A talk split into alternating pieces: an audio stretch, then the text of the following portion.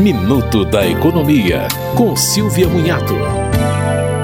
Entrou em vigor a lei que autoriza a renegociação de débitos dos cidadãos com o Fundo de Financiamento Estudantil para contratos firmados até o segundo semestre de 2017. Pessoas com débitos vencidos e não pagos há mais de 90 dias, na data de 30 de dezembro de 2021, podem ter desconto de 12% no pagamento à vista ou parcelar tudo em 150 meses, sem juros e multas.